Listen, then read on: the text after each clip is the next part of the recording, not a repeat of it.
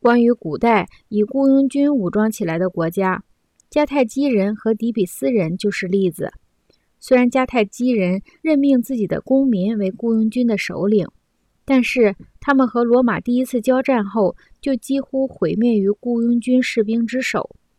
至于底比斯人，在阿帕米农达死后，他们请来马其顿人菲利普担任底比斯雇佣军的首领。当菲利普在战争胜利后，他剥夺了底比斯人的自由。菲利普公爵死后。米兰人招募了弗朗西斯科·斯福尔扎来对付威尼斯人。卡拉瓦吉奥一役打败敌军之后，斯福尔扎却与敌人联合起来，打垮了自己的主子米兰人。他的父亲老斯福尔扎本来受命于那不勒斯王国的焦万娜女王，后来却突然不辞而别，使女王的军队瓦解。为了保全国家，女王不得不投入阿拉冈国王的怀抱。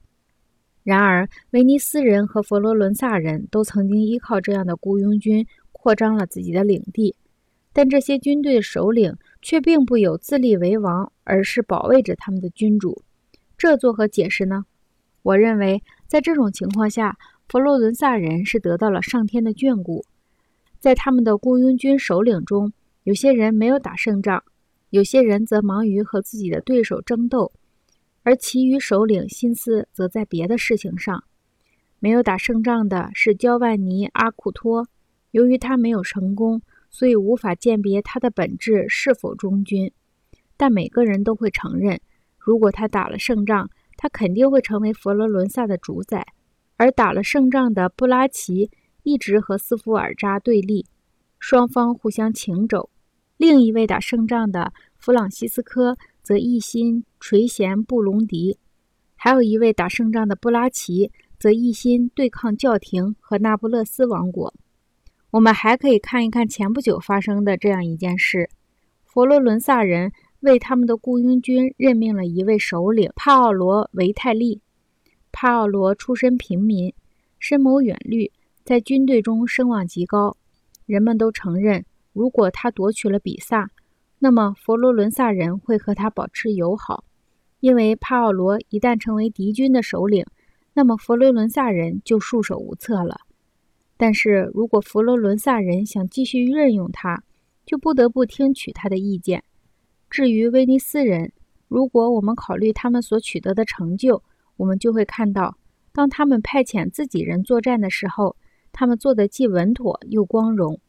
他们依靠这些武装起来的贵族和平民进行了英勇的战斗，而这些都是威尼斯人在转向大陆作战之前取得的成绩。当他们开始在大陆作战的时候，他们却丢掉了这种好作风，开始效仿罗马人那一套。在向大陆扩张的初期，威尼斯人因领土不多而声望极高，因而对雇佣军首领无需畏惧。但等到雇佣军首领卡尔米纽奥拉把他们的领土大肆扩张以后，威尼斯人开始尝到了雇佣军带来的苦头。由于卡尔米纽奥拉指挥军队打败米兰公爵，威尼斯人发现卡尔米纽奥拉极有能力，但又同时发觉他对继续发动战争的热情越来越少。他们担心卡尔米纽奥拉不能再带领军队争取更多胜利，故此他们不能再让他担任雇佣军首领。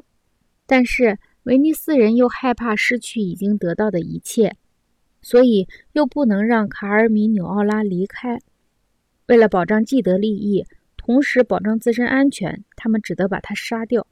后来，威尼斯人先后招募了巴尔托洛梅奥·达·贝尔加莫。鲁贝托·达桑、塞维里诺、皮蒂利亚诺以及诸如此类的人担任军队首领，让这些人指挥军队。威尼斯人总是担心他们会打败仗，而导致最终竹篮打水一场空。后来确实是这个结果，一场维拉战役便使威尼斯人历经八百年间打下的基业一日之间丧失殆尽。依靠这样的雇佣军。成功往往微乎其微，并且姗姗迟来，而受到的损害却出人意料，且后果难以想象。